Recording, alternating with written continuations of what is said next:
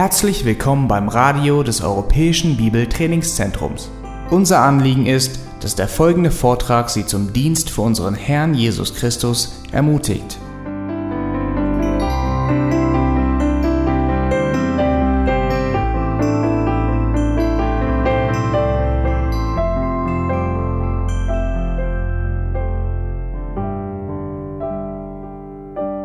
Und ich freue mich, dass nach so einer langen Pause, dass ich wieder euch am Wort dienen darf.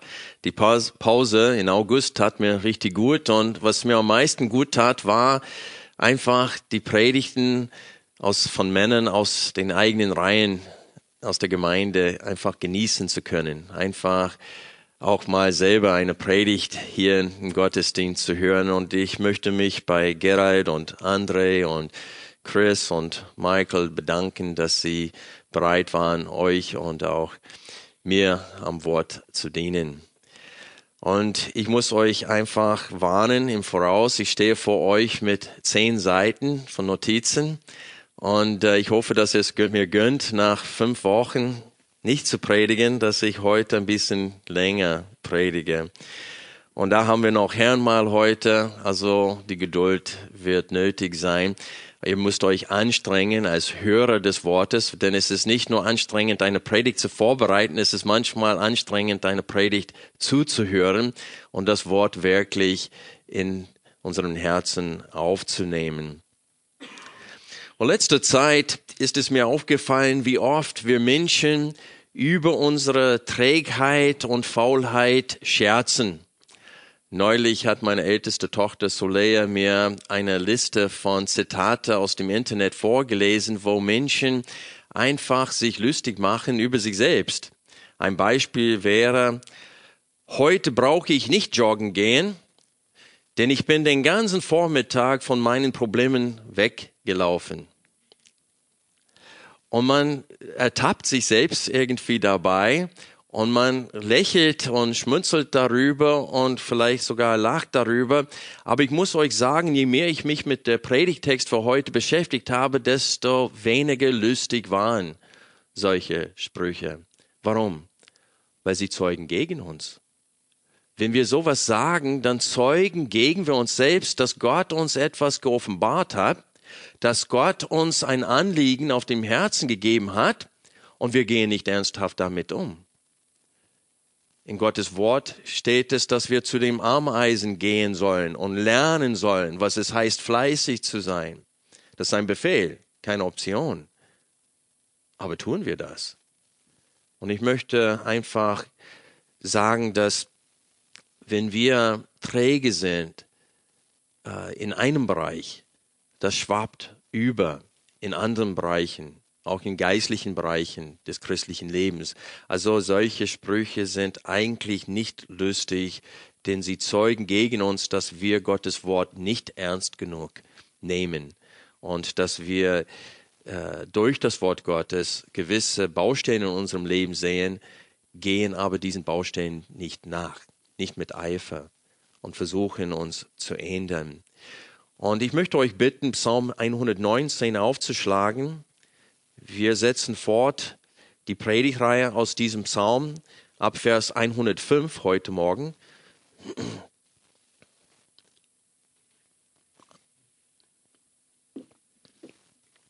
Diese Strophe beginnt mit einem Vers, der uns allen sehr, sehr bekannt ist.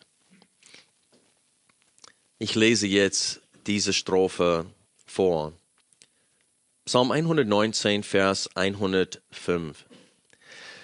Eine Leuchte für meinen Fuß ist dein Wort, ein Licht für meinen Pfad.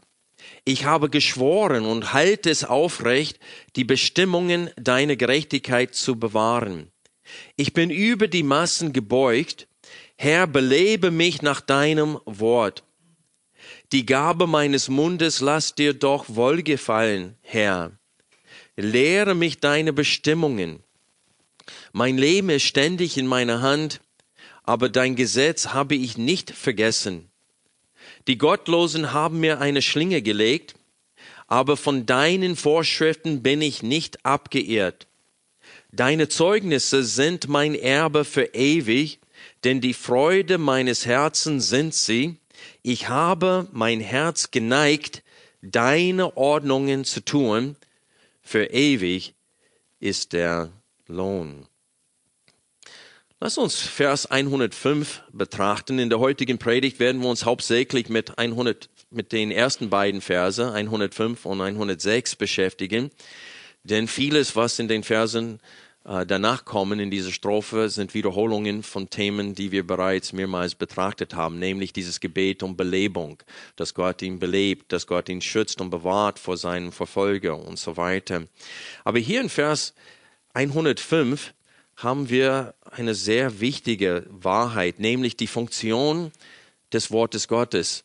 Wir sehen hier, welche Funktion das Wort Gottes in unserem Leben haben sollte. Es sollte nämlich den Weg leuchten, den wir gehen sollen. Es sollte eine Leuchte oder eine Lampe für unsere Füße sein. Dieser Vers offenbart nicht nur diese wichtige Funktion, aber indirekt auch eine wichtige Frucht, die in unserem Leben stattfinden soll. Denn wenn das Wort für unsere Füße ein Licht ist, wenn wir diesen Weg gehen, was geschieht dadurch? Wir werden selbst zum Licht. Und das ist so eine Frucht des Wortes Gottes, dass wir selbst den Weg, den anderen gehen sollen, auch leuchten. Und so, wir wollen jetzt die Funktion und die Frucht des Wortes Gottes betrachten. Zuerst diese wichtige Funktion des Wortes. Das Wort Gottes leuchtet in einer verfinsterten Welt den Weg, den die Kinder Gottes gehen sollen. Das Wort schlägt nicht alternative Routen vor, sondern den Willen Gottes im Gegensatz zu dem Willen des Teufels und auch im Gegensatz zu den Begierden unseres Fleisches. Also dieser Vers erinnert an die erste Strophe äh, vom Psalm 119 und ich möchte euch bitten, Vers 1 aufzuschlagen.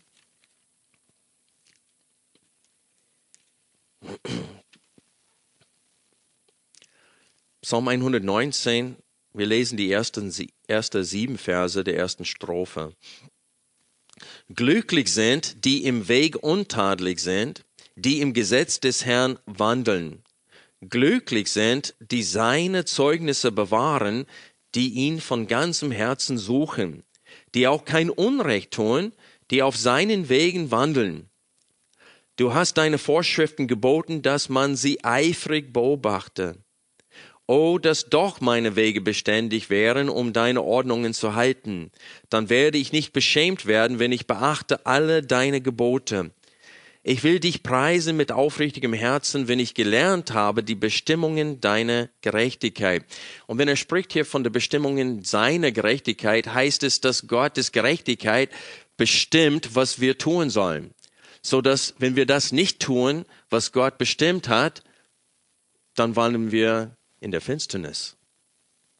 Dann das tu, wir tun das, was nicht gerecht ist. Denn Gott selbst ist die Gerechtigkeit. Er ist der Maßstab von allen Dingen. Und so hier geht es um den Weg, den wir gehen sollen. Hier spricht er vom Wegen, vom Wandeln auf diesen Weg. Gleich in der ersten Strophe. Und dieses Thema geht komplett durch, diesen Psalm. Und wir haben es wieder in Vers 105. Eine Leuchte für meinen Fuß ist dein Wort. Und dann lesen wir, wenn wir äh, weiter am Anfang des Psalms lesen, ab Vers 9, steht es, wodurch hält ein Jüngling seinen Pfad rein, indem er sich bewahrt nach deinem Wort. Neulich haben die Kinder im Gottesdienst äh, ein Lied gesungen für uns als Gemeinde äh, und sie haben es über diesen Vers gesungen. Wodurch hält ein Jüngling seinen Pfad rein, indem er sich bewahrt nach deinem Wort.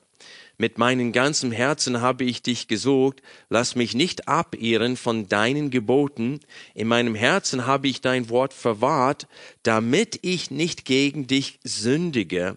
Und dann in Vers 24 lesen wir, deine Zeugnisse sind auch meine Lust, und dann steht es, meine Ratgeber sind sie.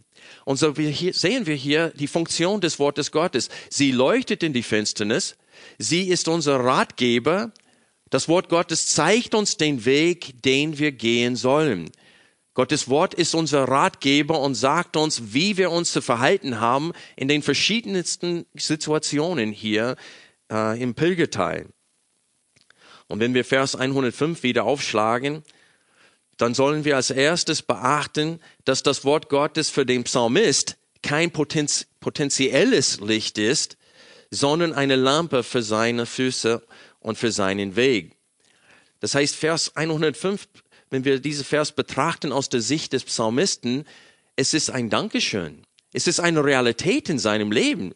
Das Wort hat diese Funktion in seinem Leben und er dankt Gott für diese Funktion, dass das Wort leuchtet den Weg, den er gehen soll und den auch, den er geht. Er geht diesen Weg. Es ist nicht nur ein potenzielles äh, Licht für ihn. Es leuchtet den Weg, den er gehen soll, und er geht diesen Weg und dankt Gott für diese Funktion und für diese Wirkung des Wortes in seinem Leben. Denn er gehorcht dem Wort Gottes. Er spricht von einer Realität in seinem Leben. Und das, der nächste Vers, Vers 106, macht es deutlich, dass er sich fest vorgenommen hat, auf diesem geleuchteten Pfad zu gehen. Wir lesen da, ich habe geschworen, und halt es aufrecht, die Bestimmungen deiner Gerechtigkeit zu bewahren. Er sagt, ich habe ein Eid abgelegt vor dem Herrn, ihm zu befolgen, seinen Wegen zu gehen.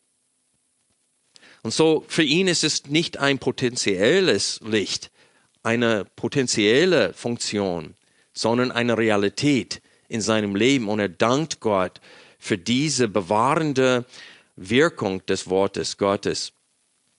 Zweitens müssen wir wahrnehmen anhand von Vers 105, dass das Licht in der Finsternis leuchtet.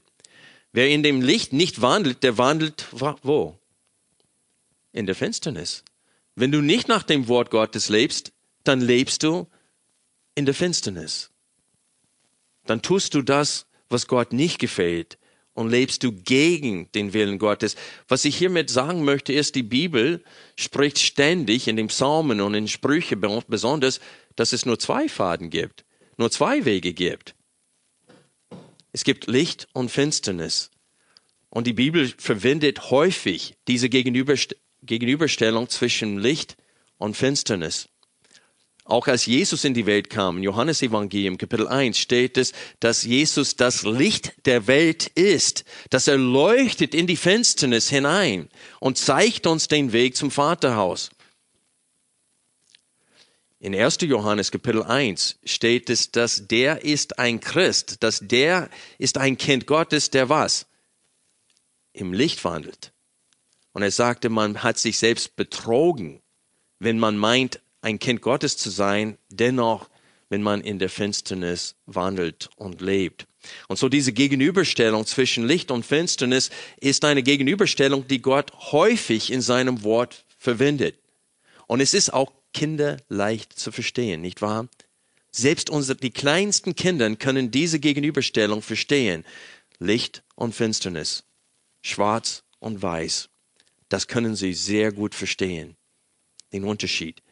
Und wenn es, wenn man draußen ist und es richtig dunkel ist und dann man eine Taschenlampe anschaltet, dann sieht man die Funktion des Wortes Gottes.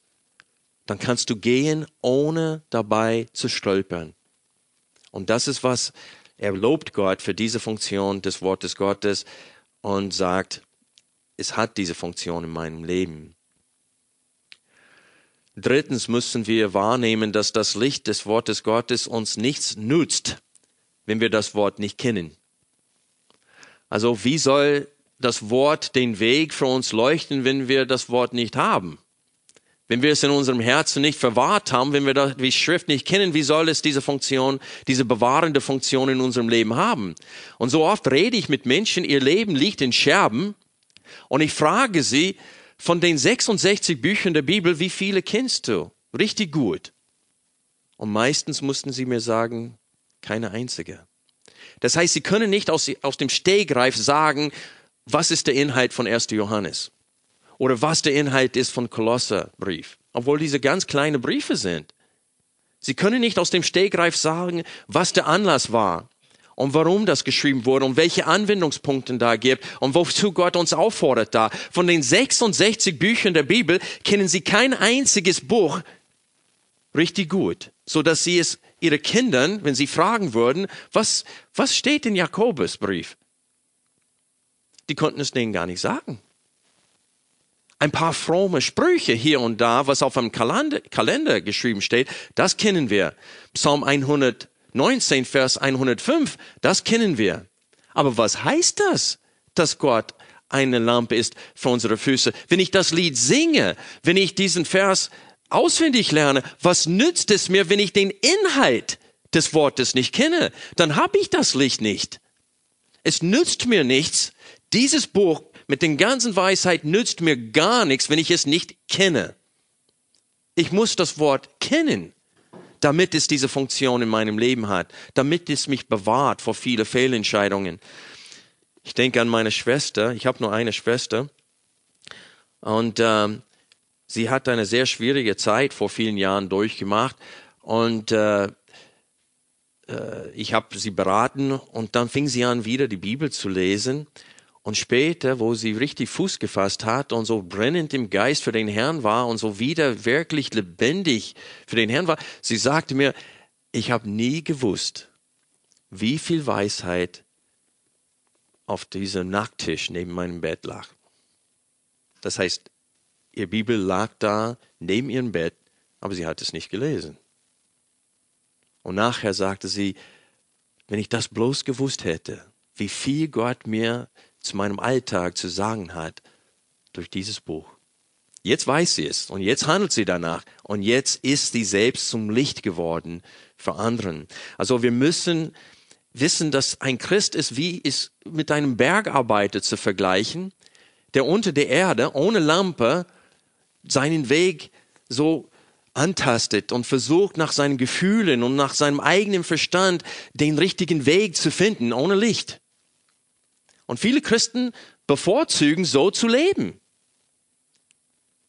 Und sie tun genau das, was Gott sagt, wir nicht tun sollen. In Sprüche, Kapitel 3, Vers 5 steht es, vertraue auf den Herrn mit deinem ganzen Herzen und stütze dich nicht auf deinen Verstand. Auf all deinen Wegen erkenne nur ihn, dann ebnet er selbst deine Pfade. Sei nicht weise in deinen Augen, fürchte den Herrn und weiche vom Bösen. Das ist Heilung für deinen Leib, Labsal für deine Gebeine. Wenn Christen diesem Befehl Gottes nicht gehorchen, dann ist dies der Grund, warum sie oft stolpern. Denn wenn Sie versuchen, Ihre Probleme durch den Rat von Freunden oder Kollegen zu bewältigen, die das Wort nicht kennen, dann brauchen Sie sich nicht wundern, wenn Sie in einer Sackgasse landen. Denn wir werden durch die Schrift, durch das Wort Gottes geleitet. Erst wenn die Kinder Gottes anfangen, die Schrift zu lernen, wird das Wort Gottes zu einem hellen Licht für ihre Füße. Erst wenn sie Gottes Rat in seinem Wort als wegweisend für alle Generationen sehen, werden sie in die Lage versetzt, mehr auf Gott zu hören, als auf ihrem eigenen Verstand oder auf anderen Menschen zu hören. Freunde, so viele Christen reden von den zehn Geboten, kennen sie aber nicht. Könntet ihr jetzt die zehn Geboten in eurem Kopf einfach aufzählen? Was sind die ersten drei überhaupt? Wir werden aufgefordert, keinen anderen Gott zu haben als neben den wahren Gott was bedeutet, dass wir den wahren Gott als unseren Gott haben müssen und ihn über alles lieben müssen. Über unseren Boot, über unseren Hobbys, über unseren, äh, alles, was uns lieb ist in diesem Welt, über das Geld, über das Vergnügen, über alles muss Gott herrschen. Das ist das erste Gebot. Zusammengefasst, die ersten drei Gebote zusammengefasst. Es ist so wichtig für uns zu verstehen, dass wenn wir den Hebräerbrief nicht gut kennen, wenn wir den Römerbrief nicht gut verstehen, dann brauchen wir uns nicht wundern, wenn wir viele Fehlentscheidungen machen und viele Probleme in unserem Leben haben. Das ist einfach vorgegeben, dass wir stolpern werden. Kennt ihr die Bergpredigt? Wisst ihr, wie die Bergpredigt beginnt, wie sie endet, was ist der Inhalt? Das sind Matthäus 5, 6 und 7. Wenn ihr die drei Kapitel nicht richtig wie eure Westentasche nicht kennt, dann seid ihr keine gute Christen. Sage ich es euch geradeaus. Dann seid ihr nicht ausgerüstet. für den Alltag. Und viertens müssen wir zum Herzen nehmen, dass auch unter den Christen, die das Wort doch sehr gut kennen, dass wir uns in einer Situation befinden können, wo wir uns mit Versagen, uns mit Versagen befreundet haben und uns daran gewöhnt haben, nicht nach dem Gewissen zu handeln, nicht nach dem, was das Wort Gottes sagt. Das heißt, es gibt Christen, die sehr wohl das Wort Gottes kennen und dennoch liegt ihr Leben in Scherben. Oder vielleicht nicht in Scherben, aber sie sind stehen geblieben und haben keinen Eifer für den Herrn. Und der Teufel freut sich, dass er sie mindestens außer Gefecht gesetzt haben, weil sie kennen das Wort sehr gut und konnten potenziell sehr viel Schaden an seinem Reich anrichten. Sie hören das Wort, sind aber keine Täter. Denkt zurück an die Predigreihe über Römer 12. In Römer 12 haben wir gesehen, was es heißt, tatsächlich ein Christ zu sein. Er sagt im Hinblick auf all diese Erbarmungen, rückblickend auf Kapitel 1 bis 11, wie sollen wir jetzt leben? Und er sagte, es ist nur logisch, es ist nur vernünftiger Gottesdienst, dass wir von nun an unseren Leibe Gott dahin bringen als ein lebendiges, Gott wohlgefälliges und heiliges Opfer. Es ist nur selbstverständlich, dass wir nicht mehr für uns leben, dass wir zu Gott kommen jeden Tag neu und sagen, hier, Herr, Herr, hier bin ich. Gebrauche du mich. Was ist mein Auftrag für heute? Und wenn du diese Einstellung hast, dann wirst du anderen dienen wollen. Denn wie dienen ich, wie diene ich Jesus?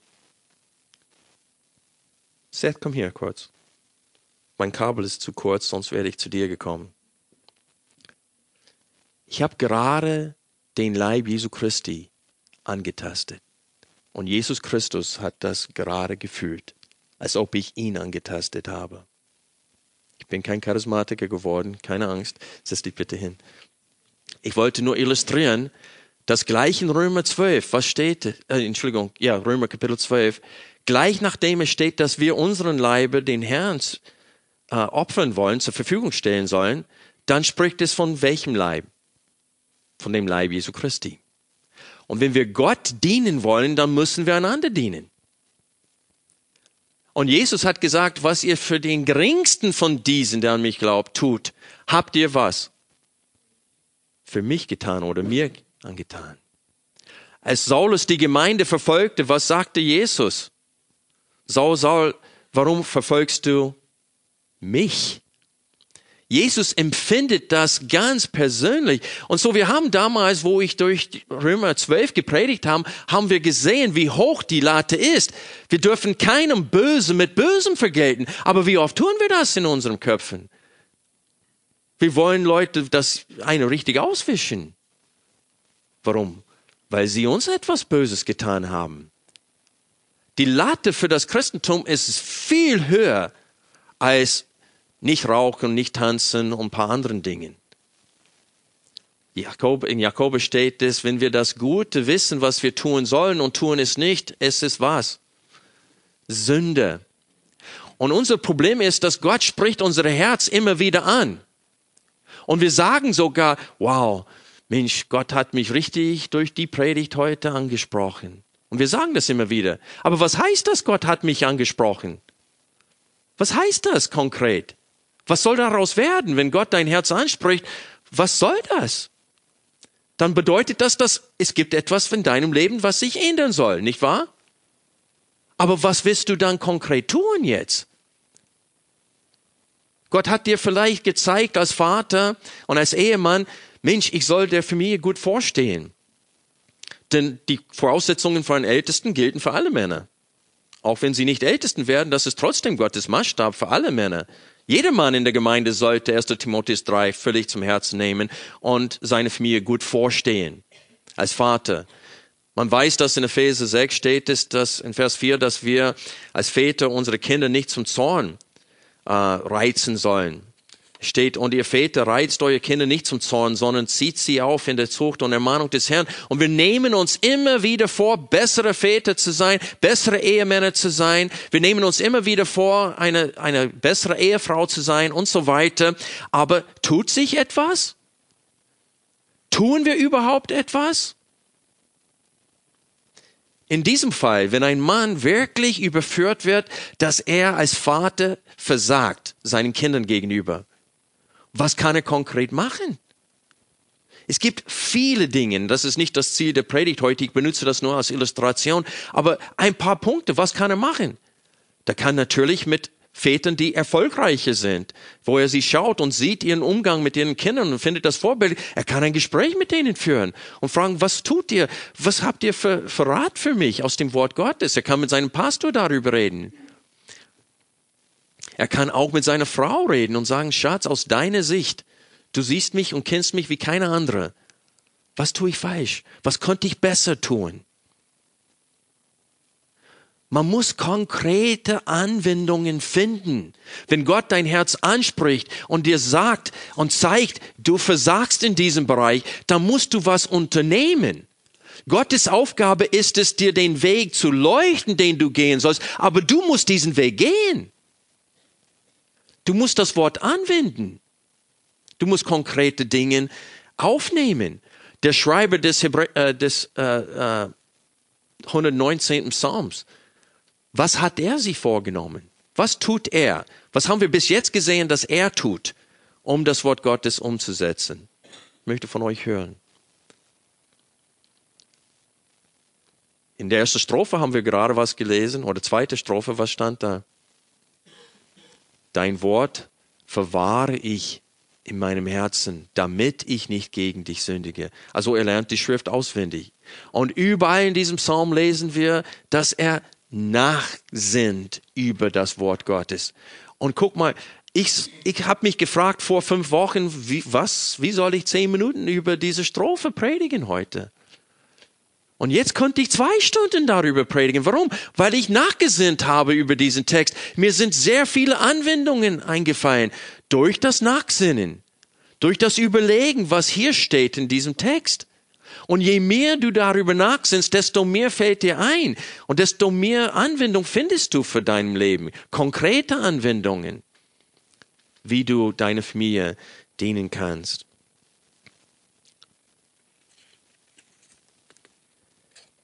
In Vers 106 sehen wir, dass er ein Eid abgelegt hat, Gottes Wort zu halten.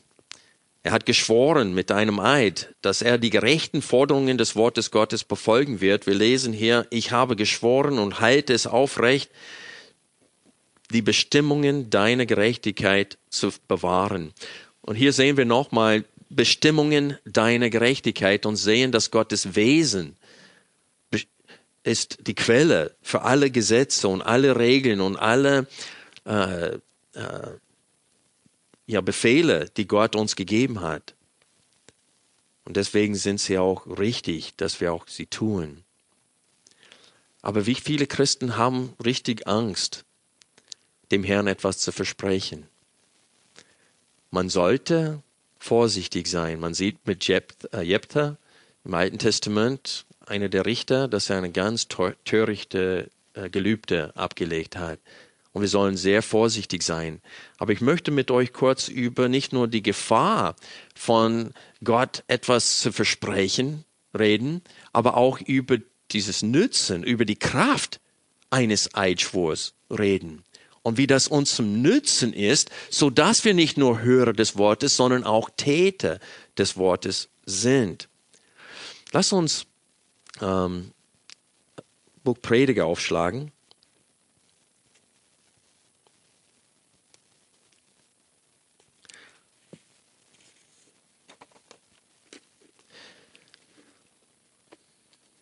Im Buch Prediger, Kapitel 5, Vers 1 bis Vers 6 sehen wir eine große Warnung gegen das Ablegen eines, äh, eines Eides Gott gegenüber, ohne es wirklich zu meinen und wirklich auszuführen. Wir lesen hier Sei nicht vorschnell mit deinem Mund und dein Herz eile nicht, ein Wort für Gott hervorzubringen, denn Gott ist im Himmel und du bist auf der Erde. Darum seien deine Worte wenige, denn bei viel Geschäftigkeit kommt der Traum und bei vielen Worten törichte Rede. Wenn du Gott ein Gelübde ablegst, zögere nicht, es zu erfüllen, denn er hat kein Gefallen an den Toren. Was du gelobst, erfühle. Besser, dass du nicht gelobst, als dass du gelobst und nicht erfüllst. Gestatte deinem Mund nicht, dass er dein Fleisch in Sünde bringt. Und sprich nicht vor dem Boten Gottes, es war ein Versehen. Wozu soll Gott über deine Stimme zürnen und das Werk deiner Hände verderben? Denn bei vielen Träumen und Nichtigkeiten sind auch viele Worte, so fürchte nun Gott. Viele Christen haben diese Botschaft zum Herzen genommen und sagen, okay, dann hüte ich mich davor, Gott irgendetwas zu versprechen. Aber das ist nicht der Sinn dieser Text. Der Sinn dieser Text ist, dass du es versprichst und auch dann tust. Und wir sehen in der Schrift, dass Heiligen in beiden Testamenten, das heißt im Alten Testament und im Neuen Testament, Gott ein, ein Eid geschworen haben. Öfters, es war gang und gäbe in ihrem Leben hin und wieder, Gott etwas zu versprechen und dann es auch auszuführen. Wir werden gleich ein paar Beispiele davon betrachten, aber während ihr das Buch Prediger aufgeschlagen habt, schlagt bitte Prediger Kapitel 9, Vers 2 auf. Ich lese jetzt aus der Schlachte 2000 vor. Prediger Kapitel 9, Vers 2. Und achte bitte beim Lesen auf die Gegenüberstellungen hier. Es ist immer positiv, negativ, positiv, negativ, positiv, negativ. Alles geschieht gleicherweise allen. Es kann dem Gerechten, positiv, dasselbe begegnen wie dem Gottlosen, negativ. Dem Guten und Reinen, positiv, wie dem Unreinen. Dem, der opfert, der Opfer darbringt, positiv, wie dem, der keine Opfer darbringt, negativ dem Guten wie dem Sünder, siehst du, Guten gegenüber von Sünde, dem, der schwört, wie dem, der vor dem Eid fürchtet, sich vor dem Eid fürchtet. Und so hier sehen wir, Dinge werden gegenüber voneinander gestellt. Gute und Sünder, Guten und Reinen gegenüber von Unreinen und so weiter. Und es ist ein Muster komplett durch diesen Vers. Und ich kann mir nicht vorstellen, dass bei dem letzten, dass er sie tauscht und sagt, dass das Fürchten sich, sich fürchten vor einem Eidschwur, dass das jetzt positiv ist und ein Eid zu schwören, das ist das Negative. Das würde keinen Sinn machen, dass er dieses Muster aufhört und dann bei der Letzte diese Muster ändert. So wir sehen hier in, in äh, Prediger Kapitel 9, Vers 2, dass es durchaus positiv ist, Gott etwas zu versprechen. Zu sagen, Herr, mit deiner Kraft und mit deiner Hilfe werde ich etwas ausführen. Und ich möchte euch sagen, jeder, der den Ehebund eingeht, tut genau das. Er schwört ein Eid vor Gott. Auch wenn er ungläubig ist, schwört man seinem Partner der Treue, bis der Tod ihn scheidet. Warum? Weil Gott definiert die Ehe. Die Ehe ist von Gott und er hat sie definiert. Und jeder, der es wagt, in diesen Bund einzugehen, der ist verpflichtet, seinen Partner zu lieben und diesem Partner die Treue zu zeigen, bis der Tod sie scheidet. Ich möchte vorlesen, was, was ich äh, fordere von ähm, Menschen, wenn sie heiraten, wenn ich es im Text hier finden kann, da ist es. Wenn ich Menschen traue, dann spreche ich zu dem Mann zuerst und dann die Frau und frage, bist du willig, die nebenstehende Braut als deine Ehefrau zu nehmen, ihr die Treue zu halten und versprichst du sie zu lieben und auch zu versorgen in guten wie in schlechten Zeiten, in Gesundheit und Krankheit, in Reichtum oder Armut, bis der Tod euch scheidet? So antworte. Und wie gesagt, ob der Mensch gottlos ist und an Gott glaubt oder nicht, dieses Versprechen legt er ab, indem er diesen Bund eingeht. Denn Gott hat das als Rahmen für dieses Bund gegeben. Und so ist es nützlich und auch gut, wenn wir Christen ähm, wirklich verstehen, dass Gott will, dass wir ihm gewisse Dinge versprechen und dass wir es auch einhalten. Denk an Jakob.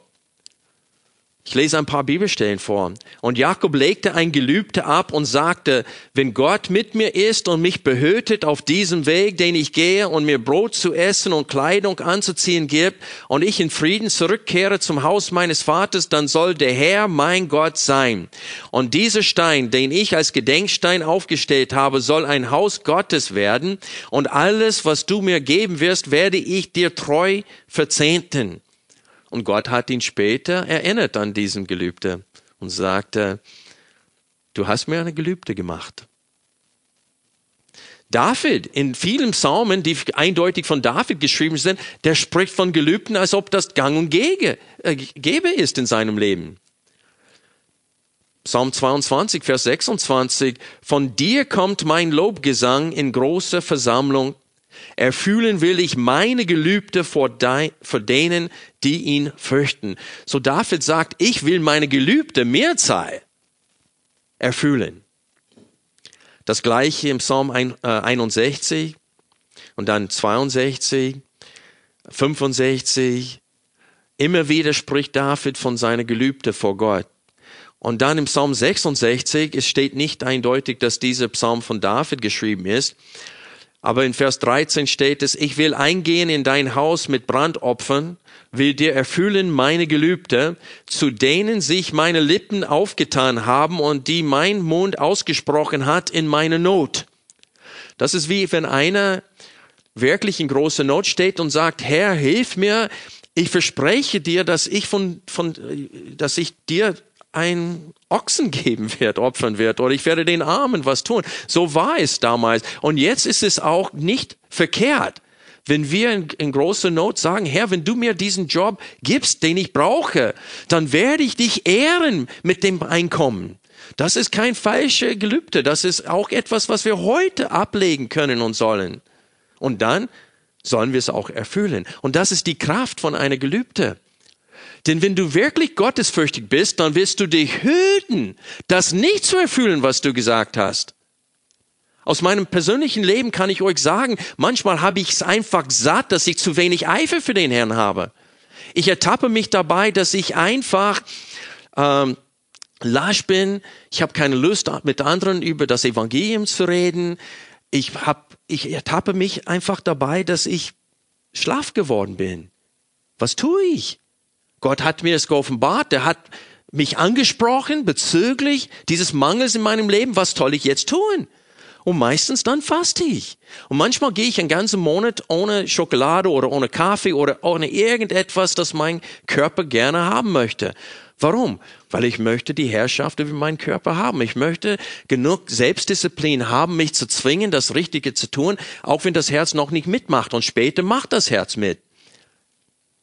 Und manchmal, um das tun zu können, muss ich Gott sagen, Gott, ich verspreche dir, in diesem Monat, von diesem Tag bis zu diesem Tag, verzichte ich auf das. Aber ich möchte dich bitten, in dieser Zeit, ich werde dich anflehen in dieser Zeit, dass du mir diesen alten Eifer wiedergibst, der mir fehlt. Und Gott tut es. Öfters, wenn ich Probleme, zwischenmenschliche Probleme habe und es ein, einen Menschen gibt, mit denen ich schwer, aus, schwer auskomme, Vielleicht liegt es an mir. Und dann bete ich, Herr, eine Zeit lang verzichte ich auf das. Und ich schwöre dir, ich werde das nicht essen in dieser Zeit oder das nicht trinken in dieser Zeit. Aber Herr, bitte, tue das für mich. Und das ist das Gleiche. Man legt eine Gelübde ab und ich muss euch sagen, ich habe Todesangst davor, dann doch Schokolade zu essen in der Zeit. Und wenn ihr denkt, dass das Alben ist, schlag bitte Apostelgeschichte 18 auf.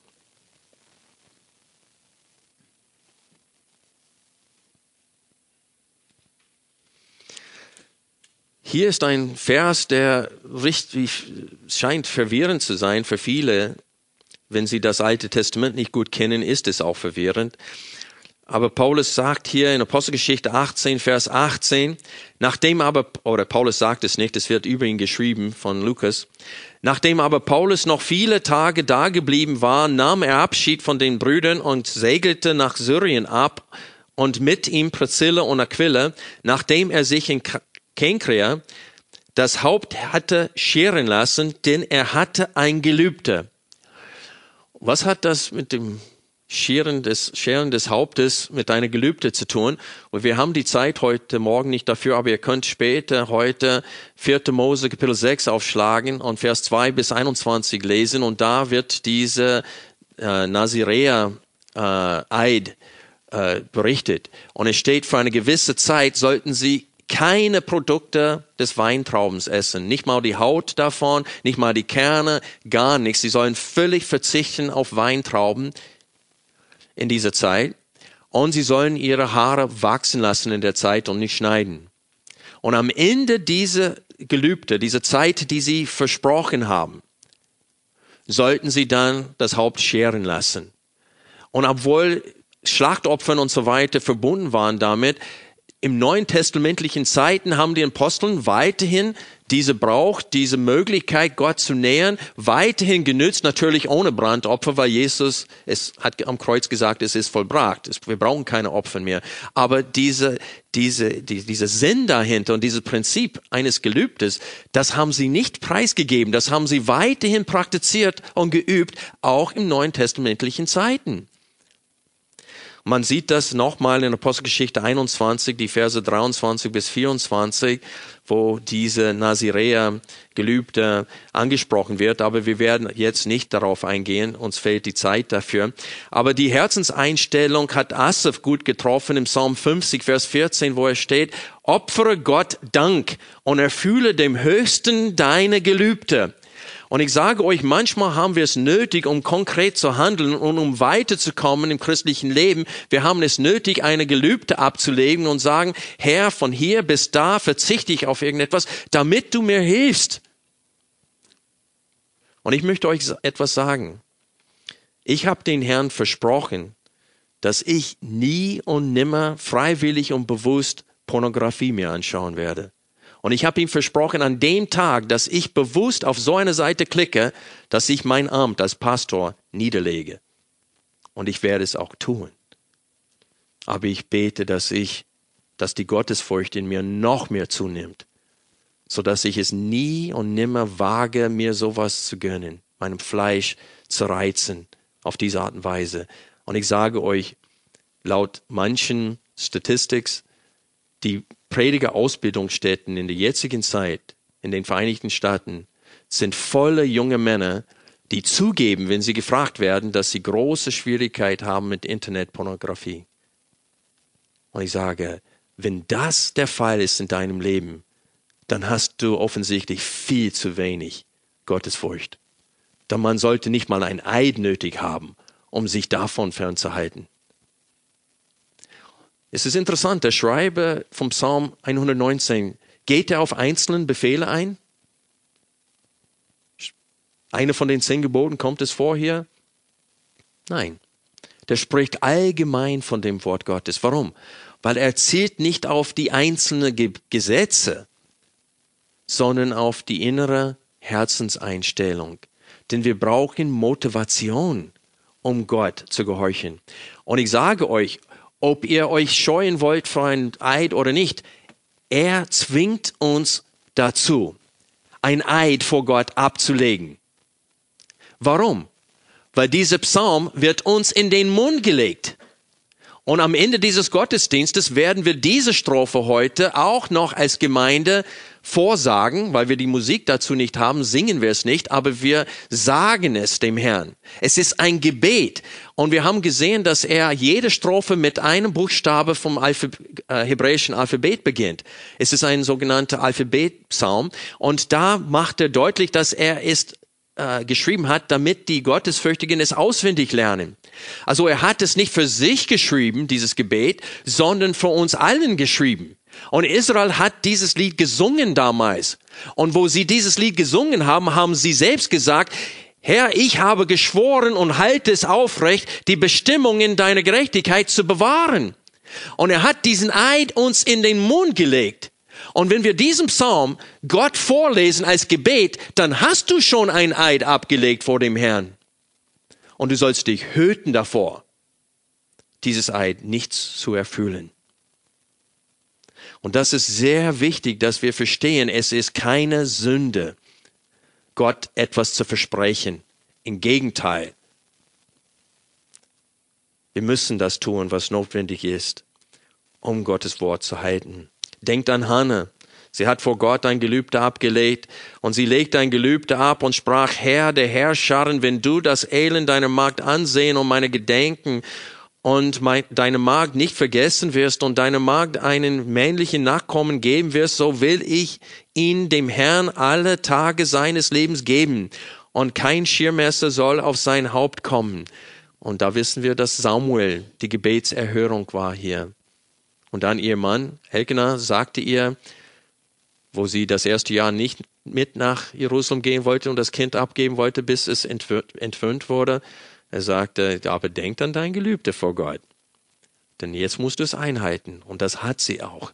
Und dadurch entstand dieser Prophet Samuel. Also gerade diese Furcht davor, ein Versprechen Gott gegenüber zu brechen, hilft uns Fortschritte im christlichen Leben zu erzielen. Also nehmt euch einige Dinge sehr furchtsam und sehr vorsichtig im Gebet vor, was ihr Gott versprechen sollt in den nächsten Tagen. Kurz bevor wir weiterziehen, muss ich sagen, was tut man, wenn man doch seine Gelübde bricht? Man muss Buße tun. Sofort. Und Gott um Vergebung bitten. Es kam vor, wo ich auf etwas verzichten wollte eine Zeit lang und dann habe ich auch aus Unwissen, ich habe es einfach vergessen einen Tag in dem Monat und habe es doch etwas gegessen, wo zum Beispiel Schokolade drinnen war. Und dann habe ich es gemerkt. Ich habe natürlich aufgehört. Ich habe sogar bin zum Mülltonne gelaufen und rausgespuckt. Und dann habe ich noch einen Tag draufgefügt und manchmal noch eine Woche drauf, weil ich habe gesagt, Herr, das, ich will nicht leichtsinnig dir was sagen. Und so man soll wirklich, wenn es noch möglich ist, diese Gelübde erfüllen. Aber Buße können wir immer bei Gott tun und sollen wir tun. Und er wird uns auch vergeben. Jetzt müssen wir kurz die andere Verse hier betrachten. Vers 107 bis 112. Und in dieser Strophe sehen wir wirklich eine Wiederholung äh, die, dieser Themen. Er sagt uns in diesem äh, Psalm, wofür wir beten sollen. Er bittet selbstständig um Belebung und Belehrung. Er sagte, Herr, lehre mich, Herr, belebe mich, Herr, bewahre mich mitten in dieser Verfolgung und in diese Anfechtungen. Also er zeigt uns, wofür wir beten sollen. Er betet, Herr, öffne meine Augen, damit ich die Wunde deines Wortes sehe und wahrnehme. Aber dann sehen wir, was er auch tut und was wir auch tun sollen, nämlich nachsinnen über das Wort Gottes, beten. Wir müssen uns genauso viel Anwendung oder Aufwand aufbringen, wie dieser Psalmist schildert in seinem Leben. Und er legt uns diese Worte in den Mund, wenn wir diesen Psalm als Gebet Gott wieder sagen. Wir sehen hier in Vers 112, dass wir dafür zuständig sind, unsere Herzen zu dem Willen Gottes zu neigen. Und ich möchte, dass ihr kurz Vers 112 mit Vers 36 vergleicht in diesem Psalm. In Vers 36 lesen wir, Neige mein Herz zu deinen Zeugnissen und nicht zum Gewinn. Also er bittet Gott einzugreifen und aktiv sein Herz zu neigen zu dem, was richtig ist. Und dann hier sagt er über sich selbst in Vers 112, ich habe mein Herz selber geneigt deine Ordnungen zu tun. Und so wir sehen hier, wir müssen beides tun. Wir müssen Gott um sein Mitwirken bitten, denn getrennt von mir sagte Jesus könnte nichts tun. Auf der anderen Seite ist es klar in der Schrift, dass wir mit dem Wort ringen müssen, dass wir im Gebet ringen müssen, dass wir auch über das Wort nachsinnen müssen, dass das unser Anteil ist in der Heiligung. Und so wir sehen hier, dass wir von Gott abhängig sind, aber dies befreit uns von unserer Verpflichtung vor Gott nicht. Am Ende von Vers 112 lesen wir in der Eberfeder Übersetzung, für ewig ist der Lohn. In der Schlachtübersetzung steht auf ewig bis ans Ende und die Schlachtübersetzung ist mehr oder weniger das, was in den englischen Übersetzungen steht. Aber mir gefällt richtig gut in dem Zusammenhang, wie die Elberfelder äh, das übersetzt, nämlich für ewig ist der Lohn. Warum sage ich das? Hier sehen wir, wie wir unsere Herz neigen sollen indem wir über die Ewigkeit denken und nachsinnen. Wenn wir über die Ewigkeit nachsinnen und wissen, was auf dem Spiel steht, dann haben wir zusätzliche Motivation, für Gott zu leben. Unser Herz wird geneigt. Und wenn wir Vers 11, äh, 111 betrachten, es steht, deine Zeugnisse sind mein Erbe für ewig, denn die Freude meines Herzens sind sie. Also, wenn man sich freut über das Wort Gottes und, und weiß, dass das mein Erbe ist für alle Ewigkeit, dann neigt man sein Herz. Und dann wird das zur Freude des Herzens, das Wort Gottes und dieses Wort zu halten. Und wenn wir nachsinnen über die Ewigkeit, dann dadurch neigen wir unseren Herzen zu dem Willen Gottes. Und wir tun etwas ganz Konkretes und ganz Aktives, so dass wir nicht mehr, nicht, nicht nur Hörer des Wortes sind, sondern auch Täter des Wortes. Und ich sage euch, das ist das Problem des Christentums in der jetzigen Zeit. Wir sind so lasch geworden. Jeder lebt für sich.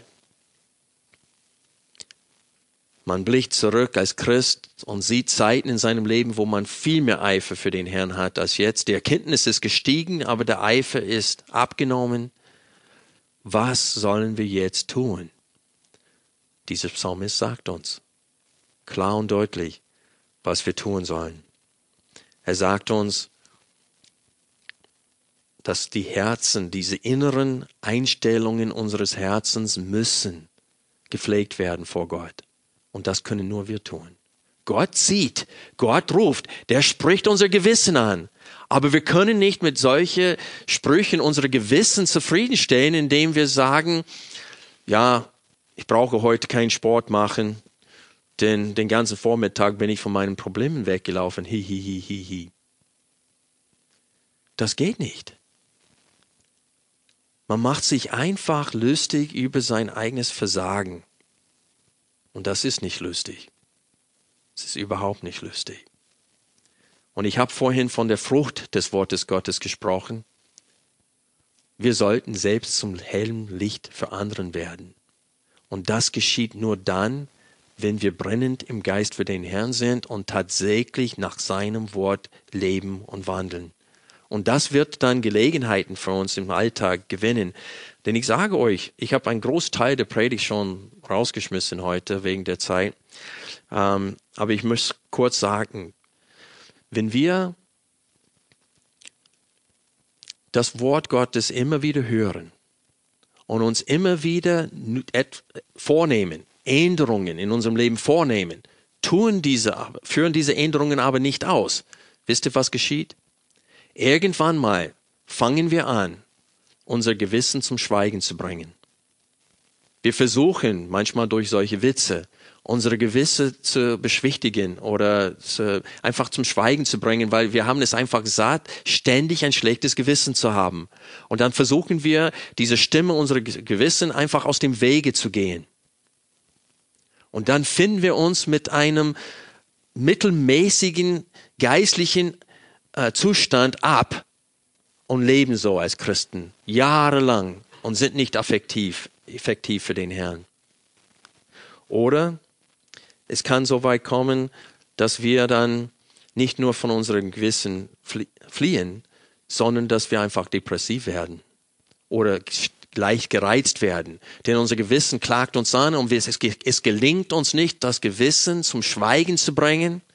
Und dann sind wir gereizt und irritiert, weil unser Gewissen klagt uns an und wir wissen, dass wir so sein sollen, sind aber so und wir können uns nicht damit abfinden und dann sind deswegen miserabel und sogar manchmal sogar depressiv.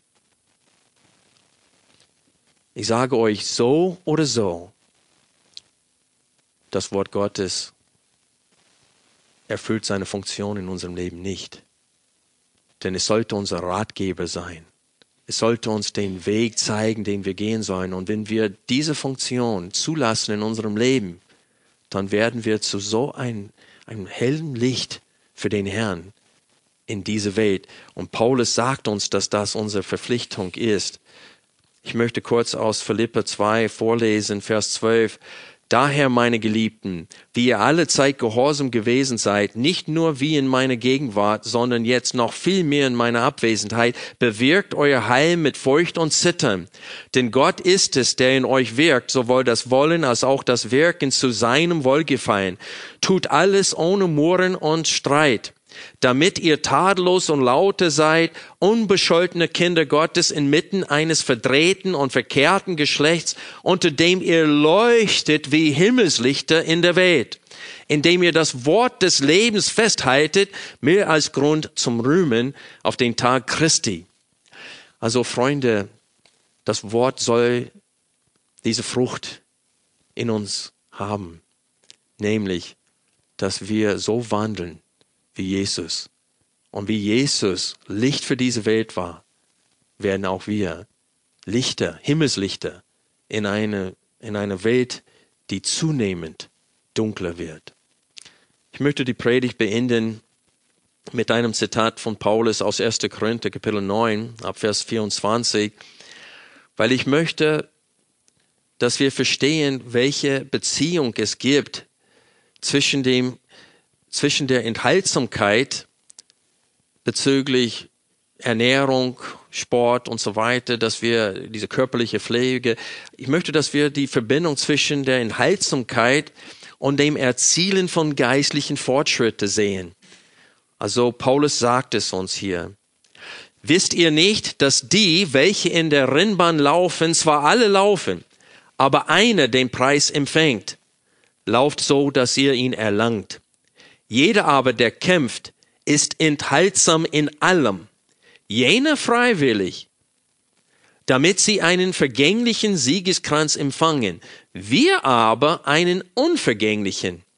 Ich laufe nun so nicht wie ins Ungewisse, ich kämpfe so nicht wie einer, der in die Luft schlägt, sondern ich zerschlage meinen Leib und knechte ihn, damit ich nicht, nachdem ich anderen gepredigt, selbst verwerflich werde.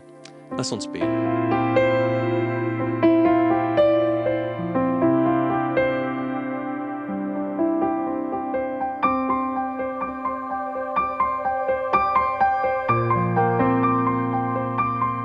Alle Vorträge unseres Programms, Bücher, DVDs und vieles mehr können Sie bei uns unter www.ebtc-media.de www.ccc.org erhalten.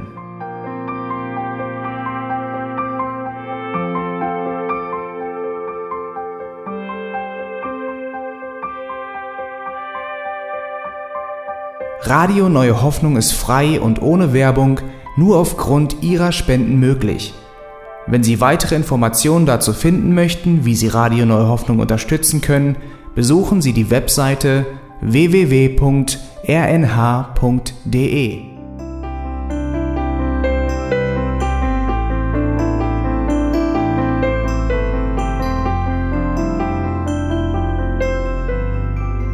Die Sendezeiten des EBTC sind Montag, Mittwoch, Freitag und Samstag jeweils von 10 bis 11 Uhr.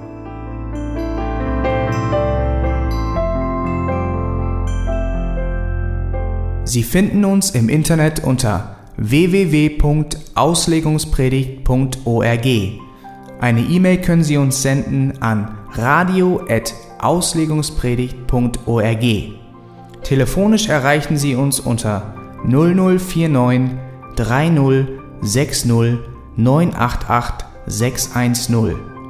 Unsere Postanschrift ist EBTC Havelländer Ring 40 in 12629 Berlin, Deutschland.